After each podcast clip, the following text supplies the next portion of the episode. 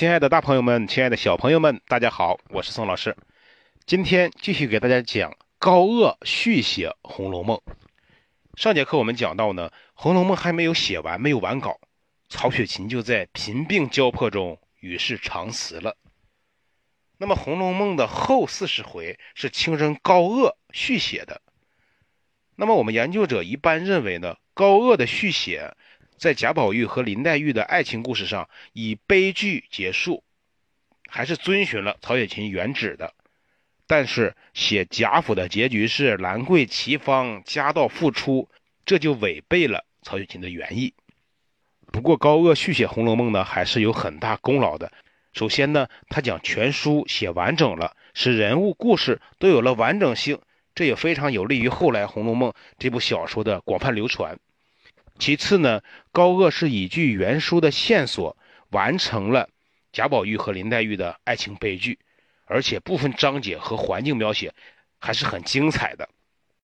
不过，高鹗的叙述也存在一定的问题，比如他安排了贾府兰桂齐芳家道复出这样一个比较圆满的大结局，就违背了曹雪芹的创作意图，也削弱了《红楼梦》对封建社会的批判力度。其次呢，就是高鹗在某些方面扭曲和损害了人物形象的和谐统一，比如他写林黛玉支持贾宝玉读八股文，但是以原著林黛玉的性格是绝不会这样做的。宋老师认为，如果是宋老师认为呢，如果是让薛宝钗去支持贾宝玉读八股文，还差不多。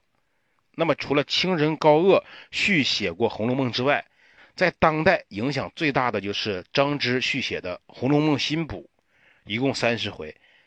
呃，他呢主要是依据脂砚斋的批语，并且参考我们红学研究成果续写而成的。但是在语言风格还有诗词等方面吧，不如高鹗续写。那么脂砚斋又是何许人呢？姓什么叫什么？到现在我们都不得而知。我们研究者有几十种推断。只有一点可以肯定的是，从脂砚斋对《红楼梦》的评点中来看，脂砚斋应该是曹雪芹的密友，非常非常亲密的朋友，也是《红楼梦》的主要评论者。我们研究《红楼梦》必须以脂评本为主要依据。我们把经过脂砚斋评点过的《红楼梦》称为脂评本，全名呢就是《脂砚斋重评石头记》。脂砚斋对《红楼梦》的评点呢，可以说非常准确和恰当。从某种意义上说，他参与了《红楼梦》的创作，他也是我们中国古代伟大的评论家。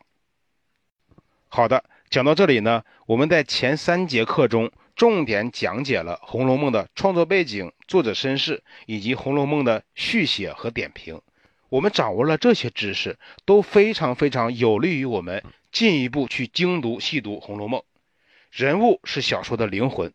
那么我们在接下来的几节课中，宋老师会继续为大家倾情讲解《红楼梦》中的主要人物。那么这节课呢，就先讲到这里，感谢大家的收听和陪伴，我们下节课见。